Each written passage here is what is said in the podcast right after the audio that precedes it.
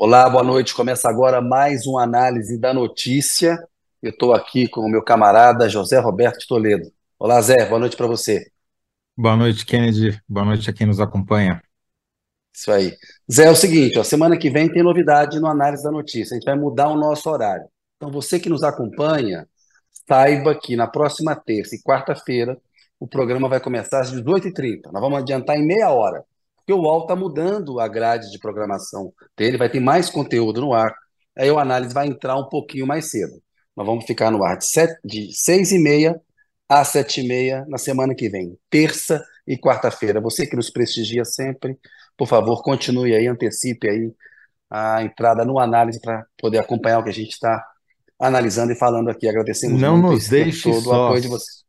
Não nos deixem só. É isso aí, essa frase dita pelo Collor que acabou ficando só. Melhor a gente mudar. Impeachment de 92. Ter cabelo branco é bom, né, Zé? Hã? A gente É, lembra. A gente duela lembra. quem duela. Duela quem duela, cueca cuela. Era o portunhol de Fernando Collor de Mello, então presidente da República. Pessoal, programa de hoje. Bloco 1, Toledo vai trazer um apanhado de quem ganha com a guerra de versões é, sobre o Ha- Hamas e Israel no WhatsApp. A gente sabe que na guerra a primeira vítima é a verdade. Então o Zé vai trazer para a gente é, informações importantes sobre isso que está circulando no WhatsApp. No bloco 2, eu tenho aí um bastidor sobre como o Lula está vendo os efeitos políticos é, desse novo capítulo aí, dessa nova guerra no Oriente Médio, nesse conflito que já dura aí mais de sete décadas, né? É uma situação que não começou no sábado, ela vem, vem de longe. E por último, a gente vai falar um pouquinho de reforma tributária. O assunto está lá no Senado, está em segundo plano, foi aprovada na Câmara dos Deputados, mas tem um movimento ali para dar uma mexida em alguns pontos. E movimentos que podem piorar o texto que foi aprovado. Então nós vamos Eles conversar estão se empenhando nisso, né, Kennedy? Estão se empenhando, os caras estão se empenhando. estão estão exatamente, estão querendo piorar a coisa. E a gente sabe que se não ficar de olho, a coisa piora mesmo. Aí vamos falar com a Renata Mendes, que está com a gente aqui sempre, já veio falar de reforma tributária, conhece muito o assunto. Ela é do Pra Ser Justo, que é um instituto especializado, né, no debate sobre a reforma tributária. Ela é diretora e cofundadora desse instituto. Ô Zé, sem mais delongas, e nos despedindo desse horário das 7 às 8 da noite nesta semana, e lembrando que na semana que vem será de 18h30 às 19h30, E na semana que 1, vem e nas seguintes. E nas seguintes, né? Na nossa nova fase do análise, na semana que vem e nas seguintes, análise às 18h30. Ô Zé, direto ao ponto, quem ganha com a guerra de versões sobre Hamas e Israel no WhatsApp?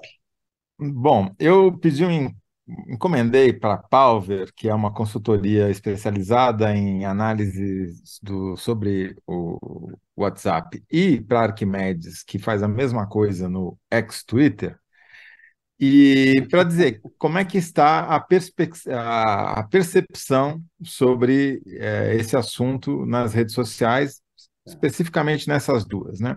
A Palver analisa 40 mil grupos públicos de WhatsApp e ela faz não só uma análise quantitativa sobre o número de menções a determinados assuntos, mas também uma análise de sentimento, se essas menções são mais positivas ou mais negativas. Pois bem, nos dois casos, tanto no ex-Twitter quanto no WhatsApp, a direita está ganhando de lavada nesse assunto. Por quê?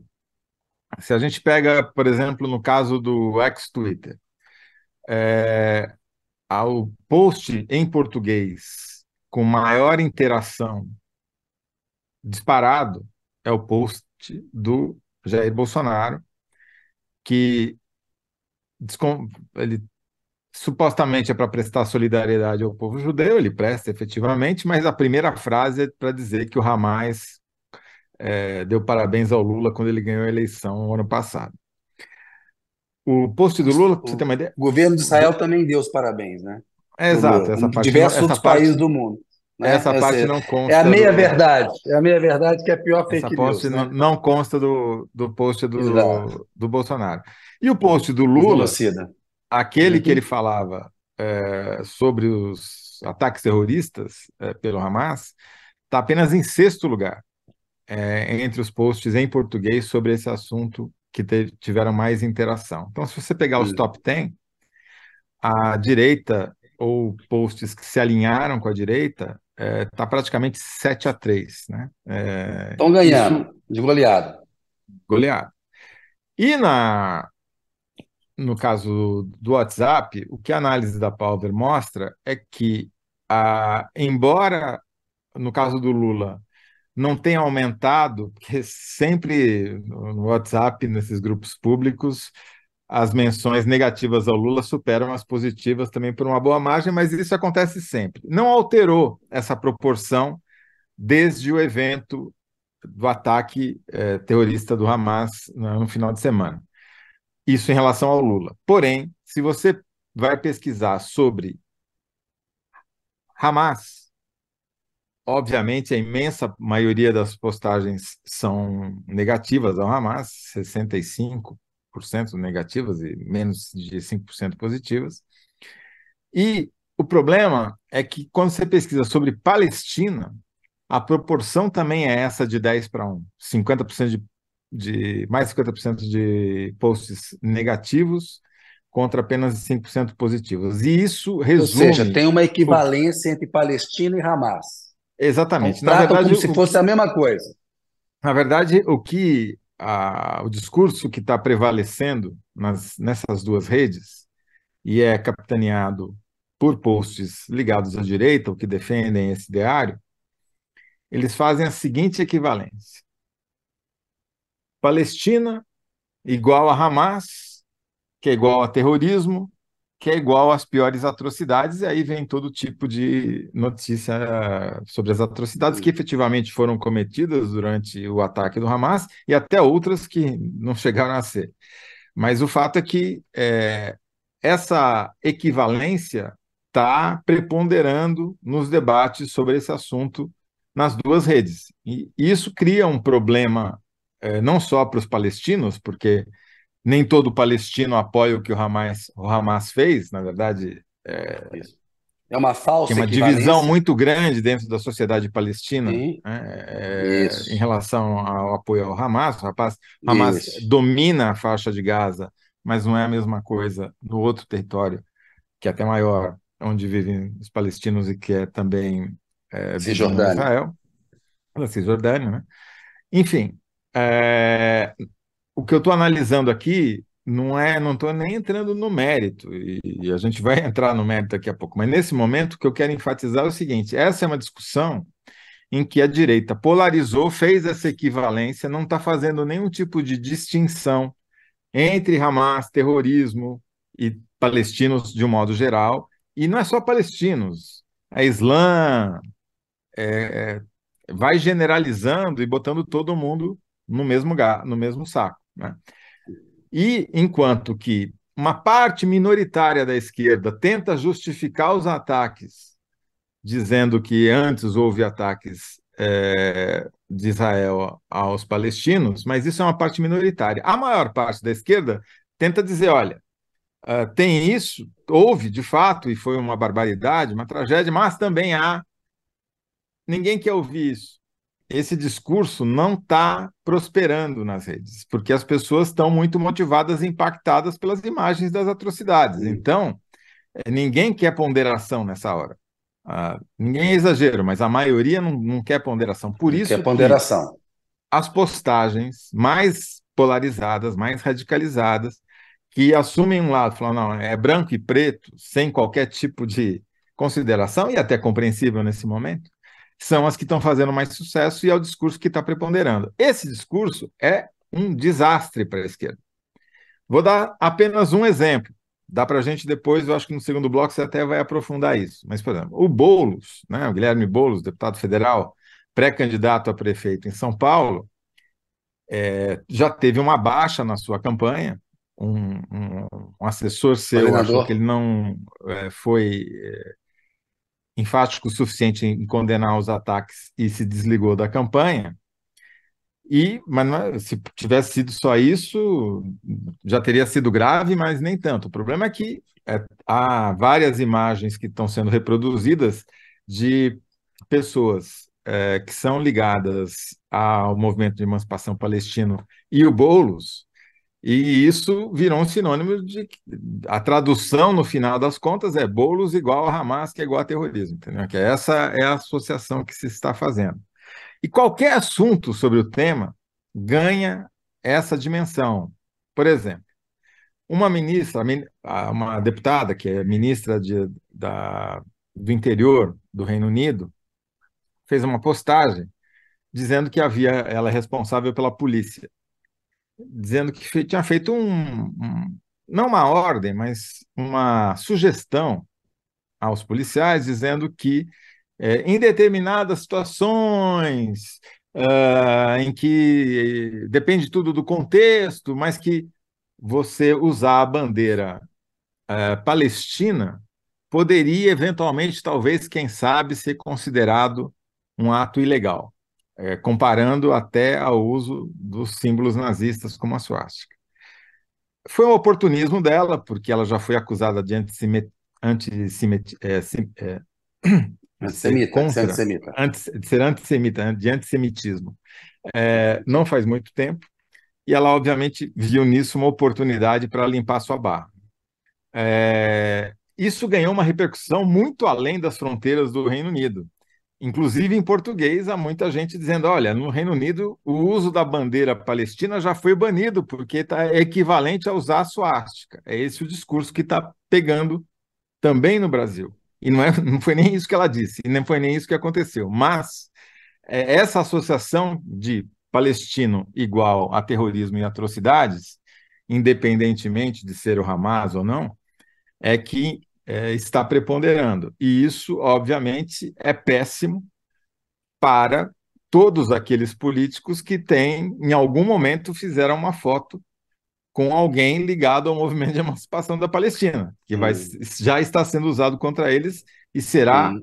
ad infinitum isso daqui para frente. Então, é, na guerra de narrativas, na guerra, é, com certeza, está dando uma vitória é, estrondosa da direita em português. Não estou falando nem em outros países, estou falando esses 40 mil grupos são brasileiros, no caso do WhatsApp, e os tweets que a gente está mencionando aqui são é, todos eles em português. Mais de 5 milhões de, de, de tweets é, sobre esse assunto. Realmente é o, é o grande assunto do momento. Para você ter uma ideia, as menções à Palestina é, superaram, e ao Hamas superaram as menções ao Lula. É um volume muito alto mesmo, é, inclusive no WhatsApp. Então, é, é uma coisa. E ao Bolsonaro também. Quer dizer, é um, é um assunto, é o assunto. As pessoas é, continuam discutindo e vão continuar discutindo com razão, porque é uma, como a gente já falou, fez um programa ontem inteiro sobre isso, é um, uma questão que afeta a vida de todo mundo. Ontem a gente falou sobre as implicações econômicas, hoje a gente está falando sobre as implicações políticas. E isso vai ter, vai continuar tendo repercussão e não vai ser agora, né? vai ser, isso daí vai ser lembrado para sempre em toda a campanha eleitoral daqui até o fim dos tempos. Boa, Zé. Obrigado aí pela. Enquanto você vai pensando na síntese. A, síntese aí é. Já quer fazer? A, que, Vamos lá. É, vou, vou, adiantar, quer dizer, que a, o bolsonarismo está é, faturando politicamente em cima das, da, dos ataques do Hamas, do Hamas. nas redes sociais. Uhum. Olha só, a Margarida von Schwenk sempre está com a gente aqui. Boa noite, caros e caras. Rosiana Roxo. Boa noite. Ninguém ganha. É guerra híbrida, por acaso? É guerra híbrida. Boa noite. É, é guerra híbrida, exatamente. É, de fato. Boa resposta. Eliane Brito, bom comentário. E pessoal, ó, seis e meia na semana que vem, 18h30. Eliane Brito, boa noite a todos. Henderson Silva, boa noite, boa noite, Henderson, Eliane, Rosiana, Margarida, Álvaro Coelho Neto, boa noite, Kennedy Toledo e parabéns pelo jornalismo de qualidade que estão apresentando. Obrigado, Álvaro. É isso aí, é difícil ganhar a vida honestamente, mas a coisa não é preta e branca, não. Tem matizes, tons de cinza, matize, nós estamos aqui para isso aí. E a gente rema contra a corrente se precisar. Né? Uriel Bezerra, boa noite para o programa mais bonito da noite. Muito obrigado pela parte que nos toca, Uriel. É, Eliane Brito, ninguém ganha com a guerra de versões. Só escancar a sordidez de quem quer usar a guerra para se promover e atacar o atual governo, disse a Eliane Brito. A Tina Turner, Los Príncipes de las Notícias. Muito obrigado, Tina. É, Eliane Brito, amigos, por favor, dar o nome da pessoa que a resposta for para a enquete, senão parece que público é uma entidade. Eliane está reivindicando aí, que a gente dê ali e tal. É que a gente pesca ali na O público é de mas... fato uma entidade e a gente. É. Mas é, é, justo que apareça um. É, vamos, vamos refletir. É, porque, enfim. Mas pode ser. Pode ser. Vamos, vamos refletir sobre isso. Vai começar uma nova fase do análise. De Sim, é. uma coisa. A gente fala com o Felipe Virgílio, com a Carol, com a Marina. Fala com quem manda. A gente faz. É, vai, fala com quem manda. Reúne o comitê central, toma uma decisão. Centralismo democrático, a gente obedece. Isaura Maria Carelli. Falta conhecimento histórico para os brasileiros. Ana Maria Marques, confundir o povo palestino com terrorista é o mesmo que chamar de traficante de ralé os moradores das periferias sujeitos à presença de traficantes de milicianos. É a mesma tática. É a mesma tática. Eu acompanhei, é eu, eu cobri a guerra do Afeganistão, Toledo, logo depois do 11 de setembro. Impressionante como que o, o, ataque da Al-Qaeda, houve uma, uma demonização é, do mundo islâmico de uma maneira geral como Sim. se todos fossem extremistas. A gente viu isso acontecer, né? Não, isso a é muito grave, ela... justamente por causa disso, porque quando você faz essa equivalente, quer dizer, automática entre Hamas, terroristas e todos os palestinos, você está abrindo a porta para que haja violências contra qualquer pessoa que tenha sobrenome árabe no final, né? É, você está é um risco... demonizando o povo, é isso, você está demonizando e está e assim, é, só para deixar muito claro, o que o Hamas fez é uma atrocidade que não tem adjetivo para a gente se qualificar. É, uma, é, um, é, é injustificável é sobre qualquer... É selvageria. Exato. É sobre qualquer. Isso não está em discussão. Sim. Aquilo ali é injustificável sobre qualquer circunstância, é um crime, é, é, enfim, não é disso que se trata. Se trata apenas da generalização de confundir a parte pelo todo. É isso aí, ó. Ingrid Kaliman Sampaio. Ninguém ganha. Os dois lados têm suas razões, mas atrocidades não têm razão nenhuma. Beleza, síntese do José está feita. Nas redes, bolsonarismo está faturando politicamente com ataques do Hamas. Zé, bloco 1 um, concluído. Eita. É isso aí, estamos aí. Agora passa a bola para você, cara. O 2 é para seu. o segundo bloco, que é. E a pergunta é: quais os cenários. É... Desculpa, não é essa a pergunta. Você está com o roteiro de ontem. que, que eu, ah, eu estou com o roteiro de ontem aqui, Kennedy. Olha que vergonha bem. essa daqui. Quem sabe né? faz ao vivo, ao vivo tem dessas coisas, é. Tá eu, eu, que sugeri a pergunta e estava fazendo a pergunta errada, mas na verdade a pergunta aqui que o como é que o governo está avaliando quem ganha e quem perde politicamente com o ataque do Hamas. Zé, é, essa avaliação do governo tem tudo a ver com o que você falou no primeiro bloco, de como o bolsonarismo está tirando vantagem né, nas redes sociais do que está é, acontecendo lá. Na avaliação do presidente Lula, né, é, o, o, o efeito político principal deve ser fortalecer a extrema-direita no mundo. Pode fortalecer o Javier Milei na Argentina, fortalecer o Donald Trump nos Estados Unidos, é, fortalece a extrema-direita em Israel, tanto que está montando um governo de, de união nacional com oposição. A oposição está tendo que suportar o Netanyahu, que é parte do problema, que é um fascista, que alimentou o Hamas.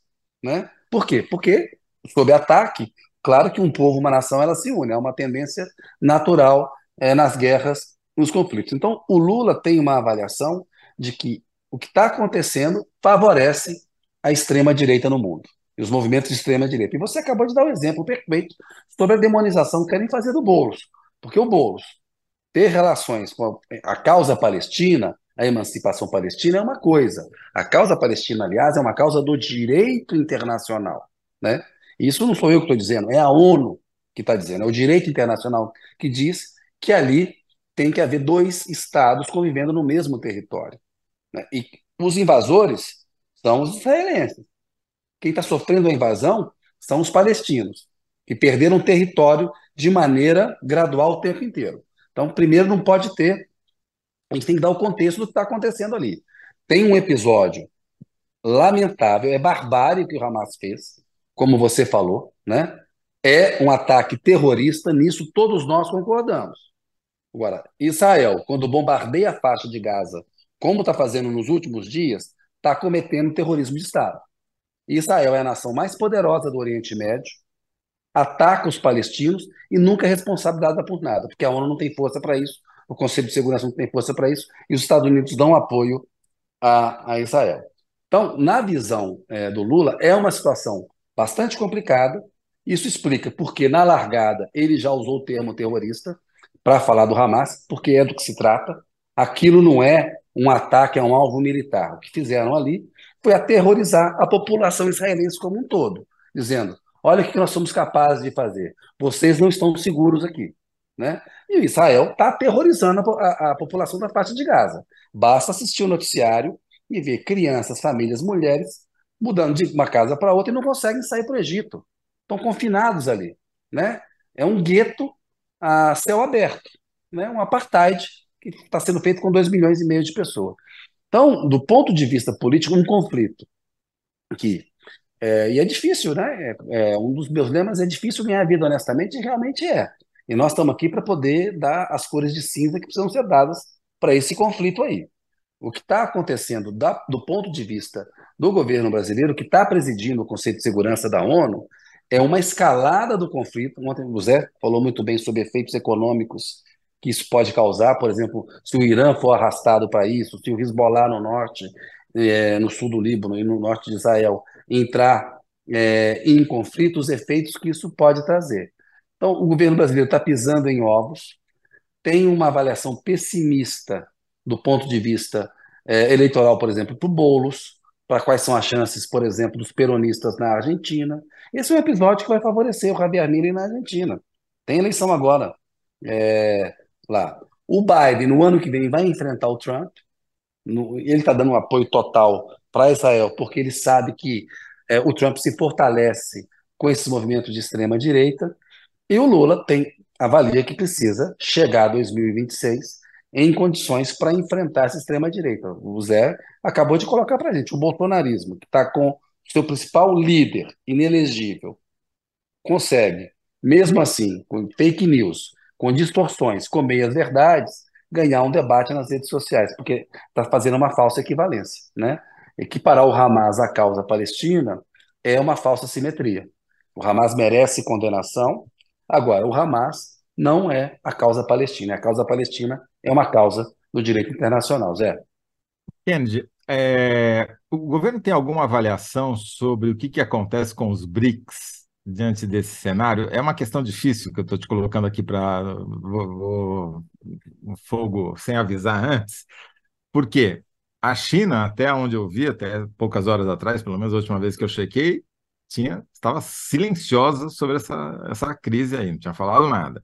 O Putin, líder máximo da Rússia, que sempre demonstrou solidariedade a Israel, porque tem interesses militares ali entre os dois países, também silente. E o Irã, que acabou de ser aceito para os BRICS, é, é, acusado de ser o mandante do crime, né? digamos assim, embora negue. E até hoje li uh, reportagens dizendo que as fontes de inteligência americanas dizem que os iranianos, o governo iraniano foi surpreendido pelo ataque do jeito que aconteceu. Vai saber. É, só falo isso porque o, o Hamas agradeceu Sim. ao Irã, né? Então, Sim. Mas é, você acha que o, o, vai ter consequências práticas sobre a, o papel que o BRICS pretendia exercer na geopolítica mundial pode ser afetado por essa crise? Zé, apuração sobre como o Lula e o governo vê isso eu não tenho. Eu tenho aqui uhum. uma avaliação em cima do que você vale. acabou de, de relatar, né? Por quê? O que, que acontece? O BRICS está pedindo uma reformulação dos organismos internacionais, da ONU, do Conselho de Segurança. Essa foi uma pauta fechada na cúpula que aconteceu na África do Sul em agosto, não é isso? Setembro uhum. foi ONU, foi agosto a cúpula dos BRICS da África é, do Sul. É, a entrada do Irã por hora, né, o Biden advertiu hoje, é melhor o Irã ficar fora disso daí. Então, assim, esse problema por hora não está sendo, assim, até nas conversas que eu tive para falar do conflito, em nenhum momento surgiu alguém falando isso, cria aí uma complicação para a gente no BRICS, porque o BRICS está com uma Uhum. agenda muito de bloco econômico para valer, formar o que é o mercado um bloco econômico para valer. E do ponto de vista político, pedir uma reforma do sistema internacional. Então, eu não creio que vá afetar a forma como o BRICS vai operar. Talvez o poder de barganha do, do BRICS, ao ter aceito o Irã, possa diminuir isso, possa criar um constrangimento. Nós temos que ver como é que vai ser a evolução disso. O Irã fornece armas para o Hamas. Isso é Sim. sabido. Como os Estados Unidos fornecem armas para Israel. E é o né? segundo maior Então, exportador de petróleo para a China. E é o segundo maior exportador de petróleo para a China. Portanto, a China está numa posição que ela, é, ela tem que ser entendida no contexto do duelo de superpotências China e Estados Unidos. Os Estados Unidos vão lá e abraçam completamente Israel. A China não vai fazer isso, né? Porque ela tem um- um- um- um- uma intenção de confrontar os Estados Unidos na hegemonia global. A gente, a E nova uma, Guerra e uma dependência do petróleo árabe também, né? O principal Isso. exportador é, é a Arábia Saudita. né? E a- na nova Guerra Fria, que no século XX era a União Soviética e Estados Unidos, agora são China eh, e, e- e Estados Unidos. Então, me parece, nesse momento, ninguém falou comigo de BRICS, mas acho que essa é uma boa pauta para o análise da semana que vem, que vai começar Às 18h30. 18h30. Muito bom. É isso, Zé. A É síntese isso. é: Qual que é a sua síntese? Lula avalia que guerra no Oriente Médio reforça a extrema-direita no mundo. Vê se cabe. Perfeito. A guerra no Oriente Médio pode mudar. O, o ataques Uhum. do Hamas reforçam é, extrema-direita no mundo. Né? Estão É. preocupados com a coisa na, na, na Argentina, viu, Zé? Isso aqui é uma até para a gente falar na semana que vem. Eles estão com uma avaliação muito pessimista em relação à chance dos peronistas. Muito pessimistas e preocupados com a eleição americana. Porque o Biden ganhou em 2020, eu estava lá, cobri. É, te- eu tenho, passei a acompanhar um pouco mais de perto. Tá difícil, porque o Trump, mesmo com os processos, com tudo, está conseguindo, é, nas pesquisas, dar um calor para o Biden, que foi bem na economia, mas isso fica para um, uma outra análise, que nós já estamos aqui Pois bem, ch- chamar com, pra- com quem entende do que fala, né? com quem tem tá informação. certo. Com a doutora Renata Mendes, que vai entrar daqui a pouco aqui com a gente. Tem alguma interação aí, alguma coisa, Zé? Ou vamos é, tocar Antônio Carlos dizendo que Netanyahu e seus aliados fizeram todo o possível para frustrar essa alternativa, alimentando o ódio entre palestinos e israelitas. A eclosão da violência era inevitável. É, bom, então vamos mudar de assunto e vamos tratar agora do, do que acontece no nosso quintal. Vamos falar com a Renata? Vamos. Vamos falar com a Renata. Coloca a Renata aí, por favor. Galera, vocês já conhecem a, a Renata Mendes, ela é do Pra Ser Justo, ela é diretora cofundadora. O Pra Ser Justo é, é um instituto que analisa, estuda e tem os melhores conhecimentos sobre reforma tributária. Ela já esteve aqui com a gente algumas vezes e nos ajudou a entender esse assunto, que é árido, é difícil. A Câmara aprovou uma reforma tributária que é um avanço em relação ao sistema que a gente tem hoje. Essa reforma vai ser implementada em etapas, mas ela depende de uma aprovação no Senado. E lá há movimentos ali, articulações para fazer modificações, mudanças no texto já aprovado é, pela Câmara, no qual já houve concessões em relação ao que seria, digamos assim, um texto ideal ou melhor é, de reforma tributária. E a pergunta que a gente vai fazer para a Renata, deixa eu pegar aqui para ser preciso, que é uma pergunta do Toledo, como sempre muito boa, Zé. Craque, quantas barbaridades o Congresso tenta emendar na reforma tributária? Então, isso nós vamos perguntar para a Renata. Boa É noite, dona fácil, é uma Renata. pergunta que não deixa a Renata em É. nenhuma situação difícil, de modo algum. Boa noite e obrigado por estar aqui com a noite. gente. Boa noite, Kennedy. Boa noite, Toledo. É um prazer estar aqui de novo. Prazer É, é nosso. bom, é isso. Pergunta de saia justa, mas, de novo, né? É importante, é um tema que a gente está se esforçando para trazer bastante luz na imprensa, nas redes sociais, porque é, o que a gente está percebendo aqui no Senado, especialmente, é uma super representação dos setores e pouquíssima representação em termos de sociedade. Então, é, alguns interesses estão ganhando mais espaço do que outros, e a gente precisa, né, fazer essas contas, trazer essas informações, porque é, não dá só para um lado levar tudo, né? Muito importante a representação setorial, mas o que a gente está vendo é que está indo para o pior caminho possível, pensando na população, que no fim é quem vai pagar, né?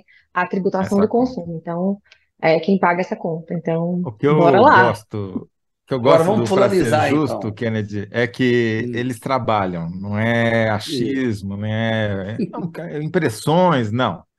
Eles analisaram Dado. até o dia 4 de outubro 310 emendas que foram apresentadas à proposta de reforma tributária que está em tramitação no Senado. E, Renata, dessas 310 que vocês tiveram a paciência e o estômago de analisar uma por uma, quantas delas são piores, pioram o projeto em vez de melhorar?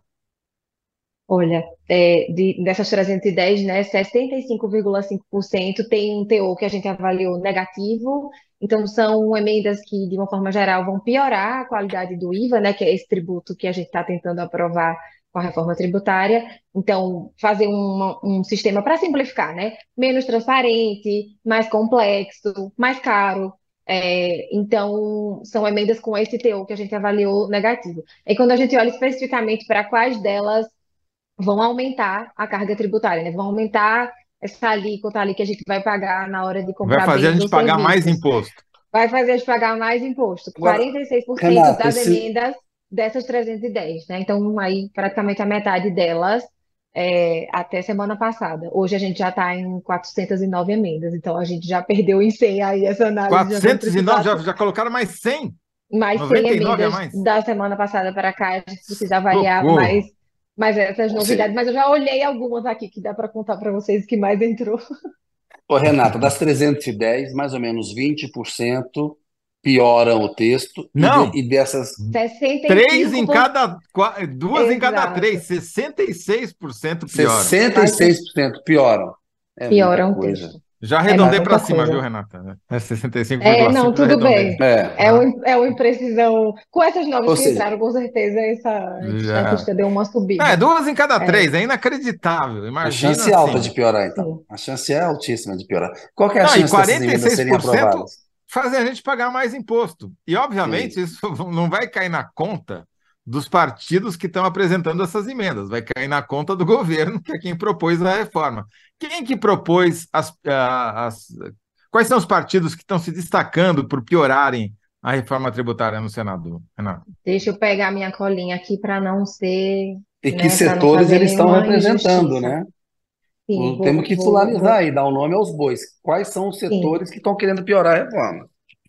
Então, bora aqui por, por ordem, né? Então, pensando em partidos com maior volume de emendas que a gente considerou negativas, ou que aumentam também a carga tributária. A gente tem PP, Republicanos, PSD, PL e Podemos aí nesse top 5 é, de partidos com, com mais É, emendas o Arenão- apresentadas. O Arenão. O Arenão, O representado aí pelo, pelo PP e pelo PSD, e o Republicanos, Republicanos também. PL, E, é isso. e- e a oposição, PL, Partido do Em Bolsonaro. termos, isso, e em termos de setores, assim, né, o que que essas emendas, a, a maioria delas que estão falando sobre benefícios, elas aumentam o imposto porque elas estão falando em dar um, uma tributação reduzida para algum setor específico, né, algum, algum produto, algum serviço específico. Então, a gente está A falando da lógica é aquela que você sempre explicou para a gente. Quer dizer, se algum setor pagar menos, todo mundo vai ter que pagar mais, porque, Exato. obviamente, tem que compensar a diferença de quem está sendo subsidiado.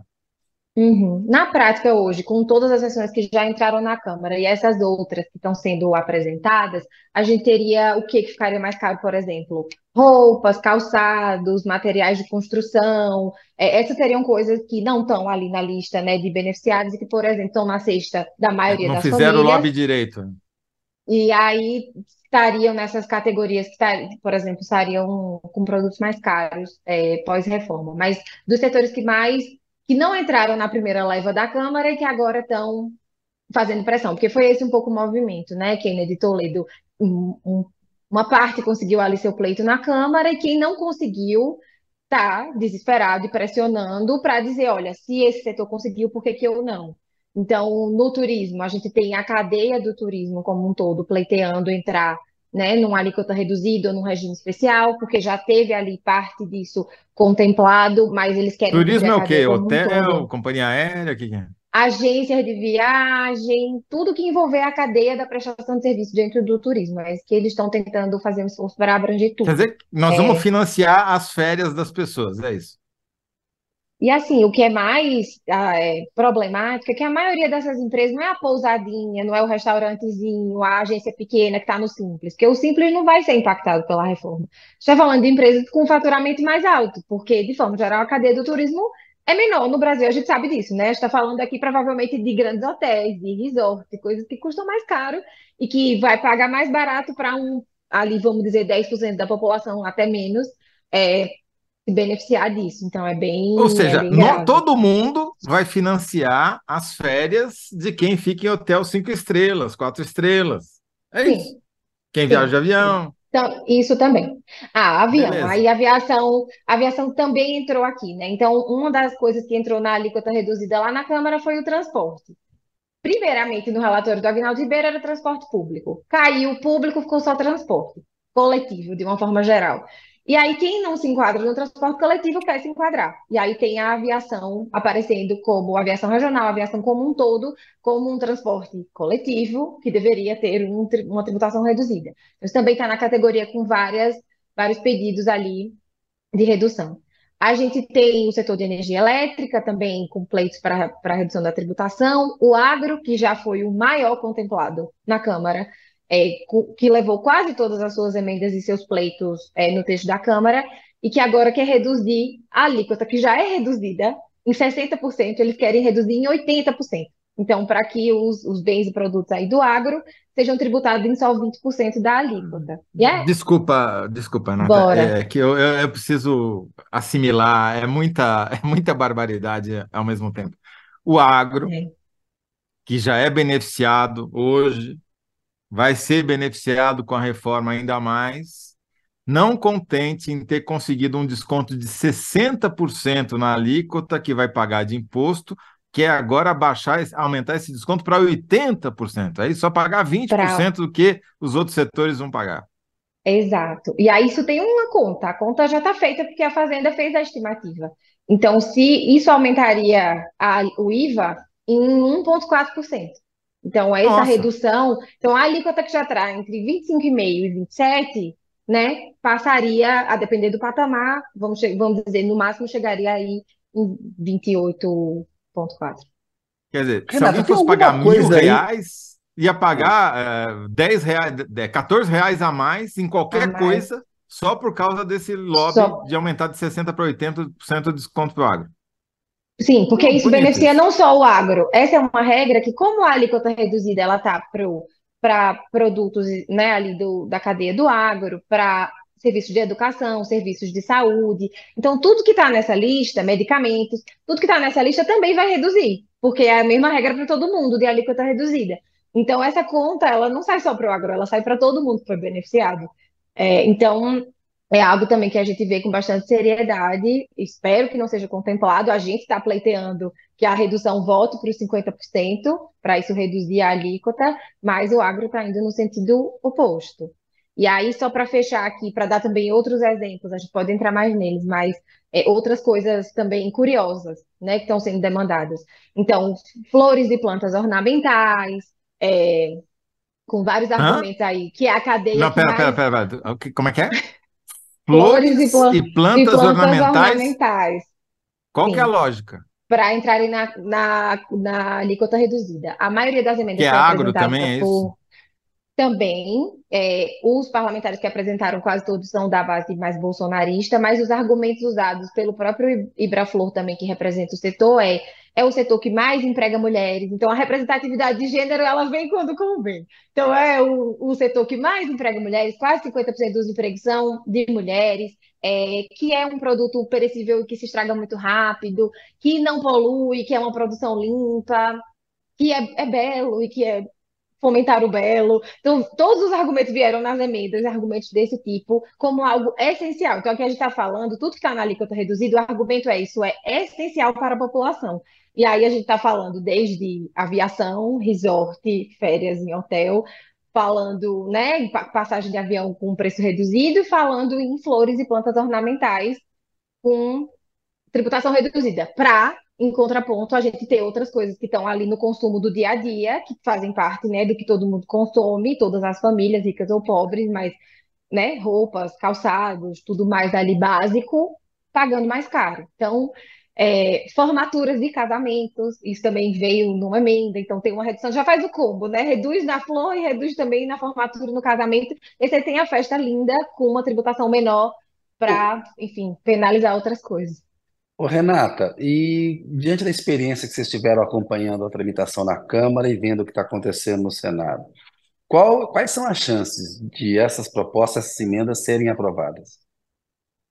Olha, a gente tem pouca visibilidade nesse momento. O senador Eduardo Braga ontem deu uma entrevista, mas ele falou que ainda tem um pouco de chão até o dia 24, que é quando ele vai apresentar o relatório, né, o que ele se comprometeu a fazer.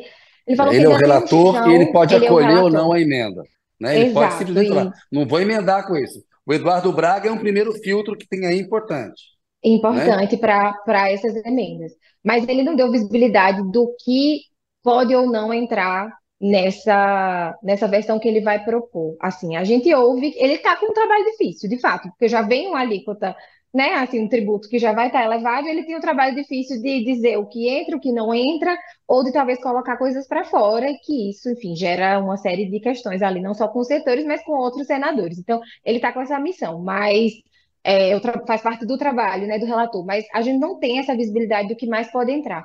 O que a gente sabe que muito provavelmente vai entrar é a redução da tributação para categorias profissionais, que é o que eles chamam. Começou como um pleito da OAB e foi se expandindo para médicos, é, arquitetos, que é uma tributação reduzida para esses prestadores de serviço.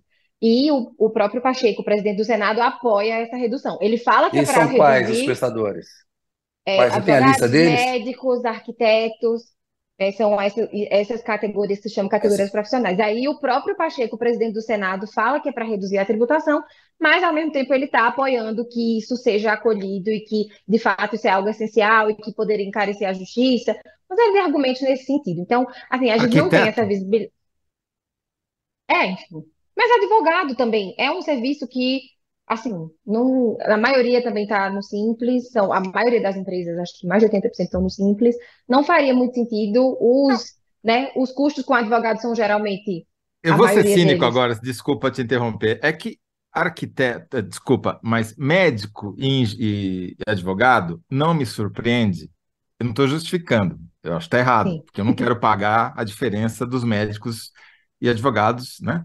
Que não estão no Simples, portanto já ganham bem então não quero eu pagar a diferença deles. Mas é que a boa parte dos congressistas são médicos e são advogados. Então não me surpreende que eles estejam contemplados com uma alíquota privilegiada.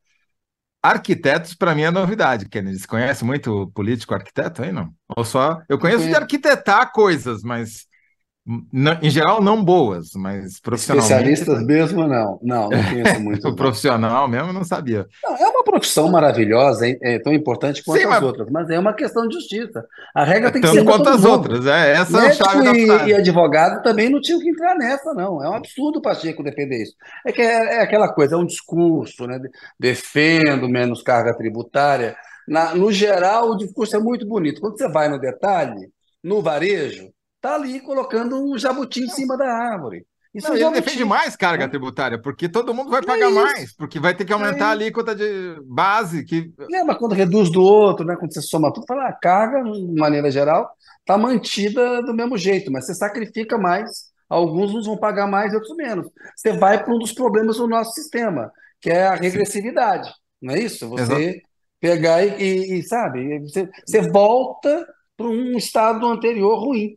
Né? O Kennedy, a, eles fizeram uma coisa que eu acho que vale a pena a gente pedir para a Renata falar devagarzinho, que é os nomes dos bravos senadores que mais apresentaram emendas que têm impacto negativo, ou seja, que fazem a gente pagar mais imposto. Quem são os artistas? Tá bom, vamos lá.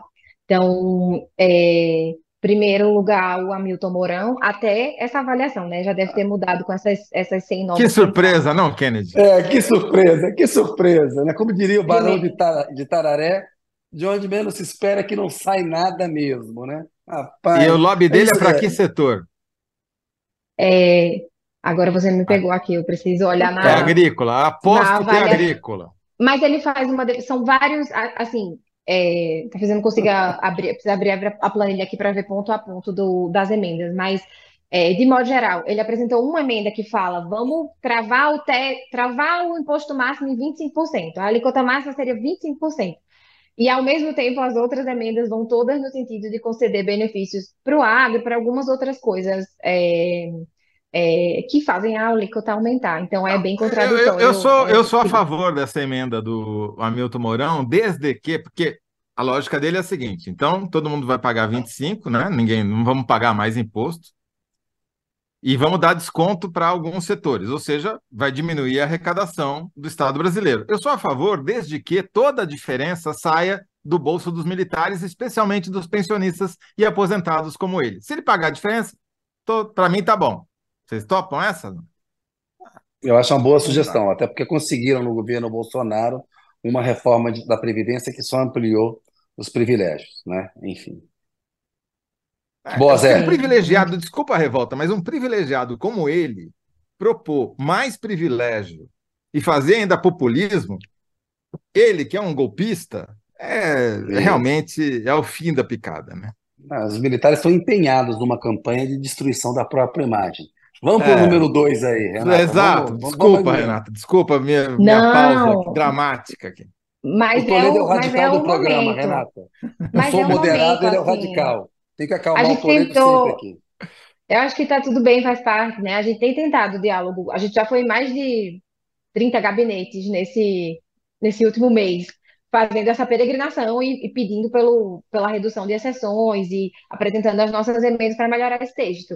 Mas no momento que isso não é acatado, só para vocês terem uma ideia, dessas 310 que a gente avaliou, o senador Everton foi o único que apresentou a nossa emenda para reduzir exceções. Foi a única das 310 que tinha é, uma apresentação no sentido de, de reduzir e arrancar exceções é, do texto. Então, assim. Tem um senador maioria, que apresentou uma coisa justa.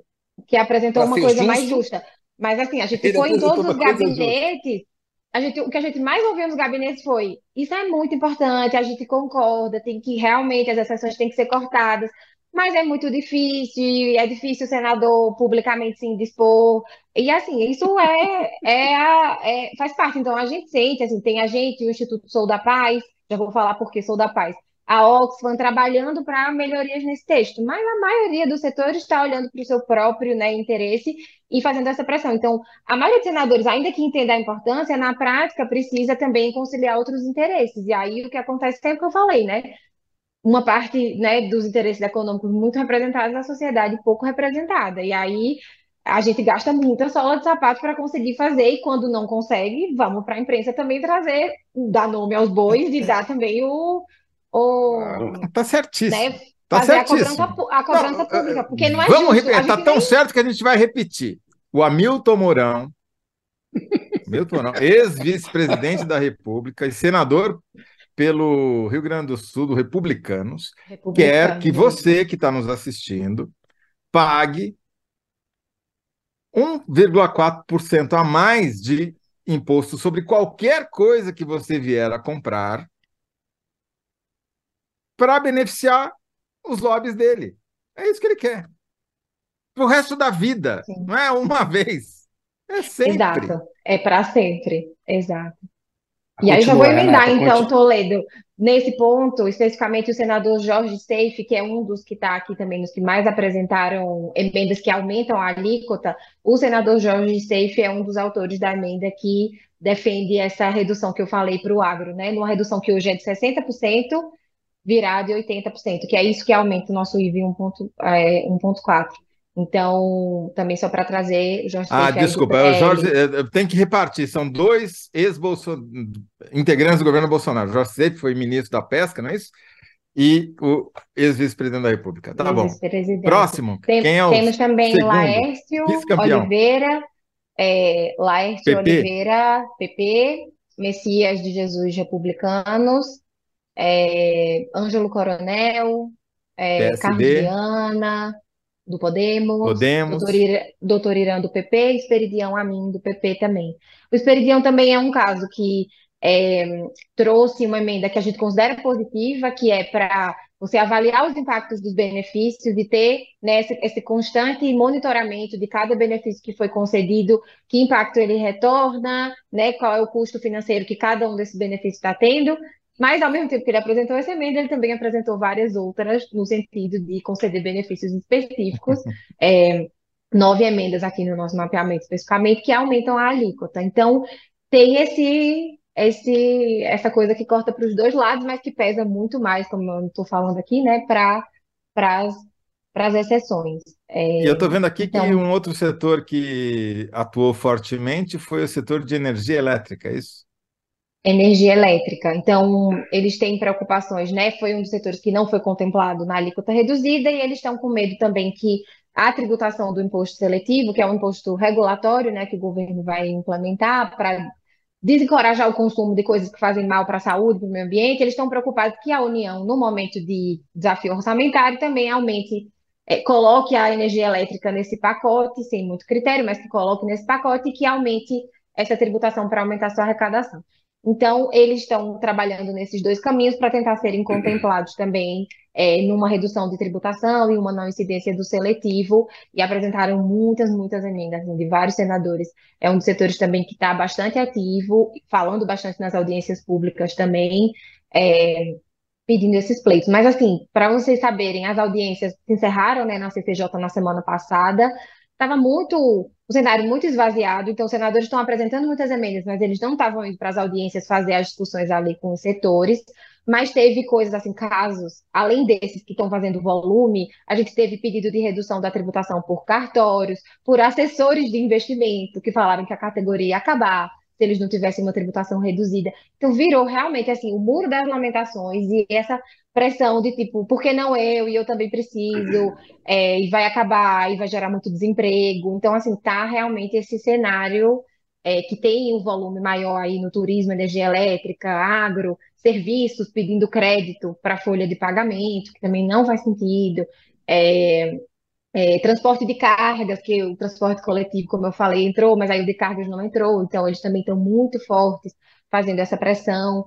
É, enfim, Renata, é, dá bastante preocupação.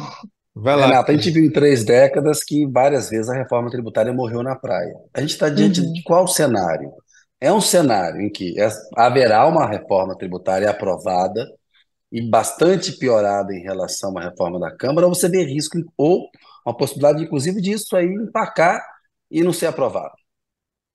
Por enquanto, assim, na nossa avaliação, pelas coisas que a gente ouve, por essa força-tarefa que está vindo, especialmente essa semana passada, final de semana passada para cá, é, acho que os alinhamentos estão todos sendo feitos para isso tramitar como foi na Câmara, né? Os acordos, o que a gente sabe é que o senador Eduardo Braga vai apresentar no dia 24, que muito provavelmente o relatório dele já vem com consensos construídos com os senadores, e ele está fazendo o alinhamento já com Arthur Lira e com o Agnaldo Ribeiro, que era o relator lá na Câmara. Isso é Então, eles já importante, estão se é combinando. importante. Explica melhor, porque quando muda um texto aprovado pela boa casa, a Câmara aprovou. Se o Senado muda, aquilo volta para casa, a casa pode Exato, derrubar. exato. Você está dizendo é que estão piorando o texto que o Arthur Lira e o Aguinaldo entregaram, eles já estão topando esse texto piorar, estão topando o acordo com o Não, Senado. Ainda não, Não? ainda não, porque Ainda ainda não. não, te- ainda não Ah, temos um tá. texto novo. Então, assim, o Tá. que tem de sinalização é, eles estão se alinhando em relação aos acordos para que seja o mais fluida possível essa tramitação. De fato,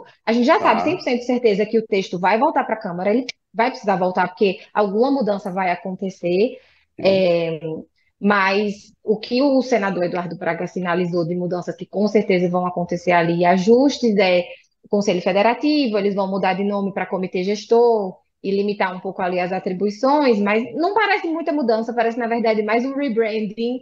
Vamos aqui tira- trocar esse nome que estava dando problema, botar um nome diferente e fazer a mesma coisa e, e tranquilizar os senadores, o que é parece positivo.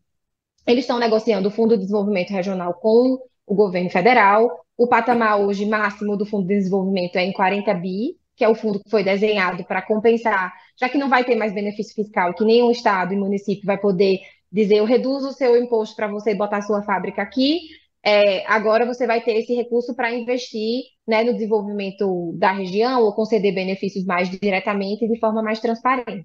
Hoje, esse fundo, no máximo, vai chegar em 40 bi, no desenho que saiu da Câmara.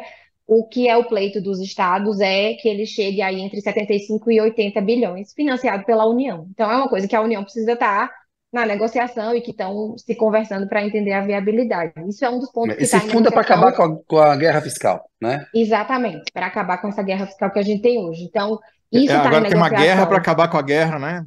Já aumentaram, Exato. já duplicaram o valor do fundo. Tá tem uma guerra para acabar com a guerra, tem aí, né, muitas os estados entre eles também estão insatisfeitos, quem leva mais, quem leva menos, quem vai, que, qual é o tamanho da fatia que cada um leva no fim quando esse fundo for desenhado, eles querem que isso esteja na Constituição muito claro para depois não gerar outros problemas. Então, tudo isso está sendo negociado até o dia 24, pelo que a gente já ouviu e o, o, o relator Eduardo Braga reforçou. Então, esses são os pontos de ajuste, e aí o mistério também é o que, que ele vai colocar de exceções e o que, que ele provavelmente vai tirar ou reduzir é, nesse texto. Não acho que vai entrar tudo isso, não tem nem condição, porque se entrar todos os que os setores estão pedindo, a gente vai pagar um IVA de 50%. Então, cada compra que a gente fizer, 50% de tributo, não faz muito sentido. Então, é mais esse, é, ao longo dessas próximas duas semanas aí, ele vai ter que sentar, trabalhar, ponderar e entender o que, que entra, o que, que sai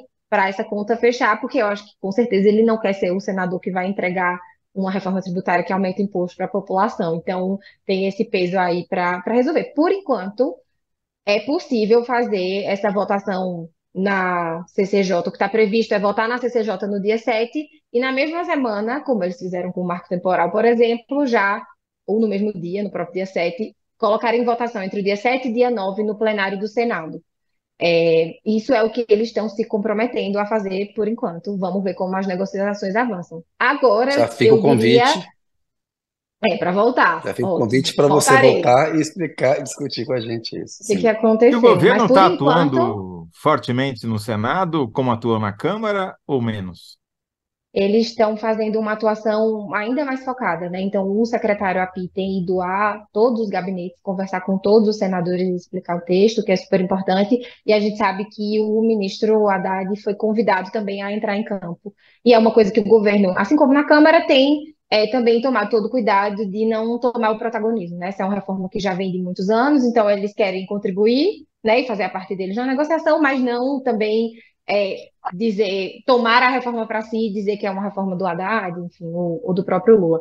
Mas o secretário Pitt tem entrado, o, o próprio Haddad também agora mais envolvido.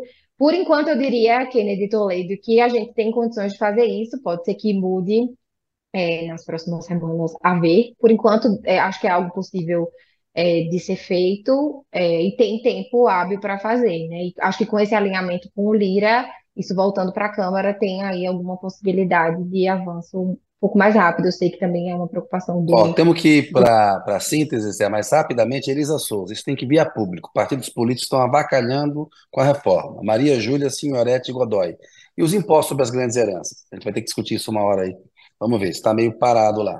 E está tendo modificação, enfim, acordo sobre isso, para mudar. Marisa Latesa, sempre o Arenão, que como Toledo chama o Centrão com muita propriedade. De Rodrigues, mais benefícios para o agro? Estão de piada? Vânia, para a gente fica o chicote no lombo. Raquel Amaral Guedes, boa noite, querido Alencar, Toledo e Renata Mendes. Boa noite, Raquel. É, Elisa Souza, sou advogado, penso que todos deveriam ser iguais. Ó, ela está dando um bom exemplo a Elisa. Ótimo. Interessante que eles fazem CP de tudo para a gente não acompanhar essas alterações. Fazem de cortina de fumaça para a banda passar. Mas a Elisa está dando um bom exemplo. Advogado e acha que não tem que ter benefício. Parabéns. Giancarlo Pacheco, no fim não vai adiantar nada. Não é bem assim. A gente sabe que a reforma é boa em relação ao que a gente tem, Giancarlo, como a Renata já explicou para a gente aqui. Zé, Vamos fazer a síntese com a Renata Mendes. Que tem tantos leads dessa história que é, é difícil de, de fazer um título só, mas acho que o fundamental é que o Arenão, dada a lista dos partidos e dos senadores que mais apresentaram emendas negativas, o Arenão está querendo que aumentar o, o usar a reforma para aumentar imposto e beneficiar os lobbies. É isso. Estou é. muito ser, longe Renata. da verdade, Renan? Não, é isso aí. É isso aí. Renata é boa, a área não banca. quer aumentar, quer aumentar imposto para beneficiar os lobbies. É isso, é. Tem que ser centrão. centrão vai, não, vai, tem que centrão. ser centrão. Vai. Ariel, não fica eu, faço, aqui, eu, eu, eu cedo. Forte. Tiro a minha parte aí. Né? Agora, só para a gente não terminar totalmente negativo, tem alguma coisa positiva nova? É, bom, acho que hoje eu olhei é, mais algumas outras emendas foram apresentadas no sentido de retirar exceções, retirar inclusive um, uma coisa que entrou de última hora, que é que possibilita a redução do tributo para armas e munições. Isso a gente está trabalhando junto com o Sou da Paz. Hoje eu vi que entrar, entrou a nossa, entrou, entraram também outras emendas apresentadas pelo Instituto Sou da Paz. A esperança. Para tirar essa, essa tributação reduzida para armas e munições. Então, assim. Foi aprovado na Câmara? É foi aprovado na Câmara. Aumentaram é, para a bicicleta, das... diminuíram para para armas, armas, e munições. Uhum, tá dentro ali do dispositivo de soberania e segurança nacional. Então a gente está trabalhando para isso e é uma das coisas que a gente espera e que acha que tem chance de, de cair do texto. Seria uma sinalização positiva, né? Não, não, não faz nenhum sentido, não é nem um pouco essencial e na verdade trabalha ao contrário do interesse das pessoas, né?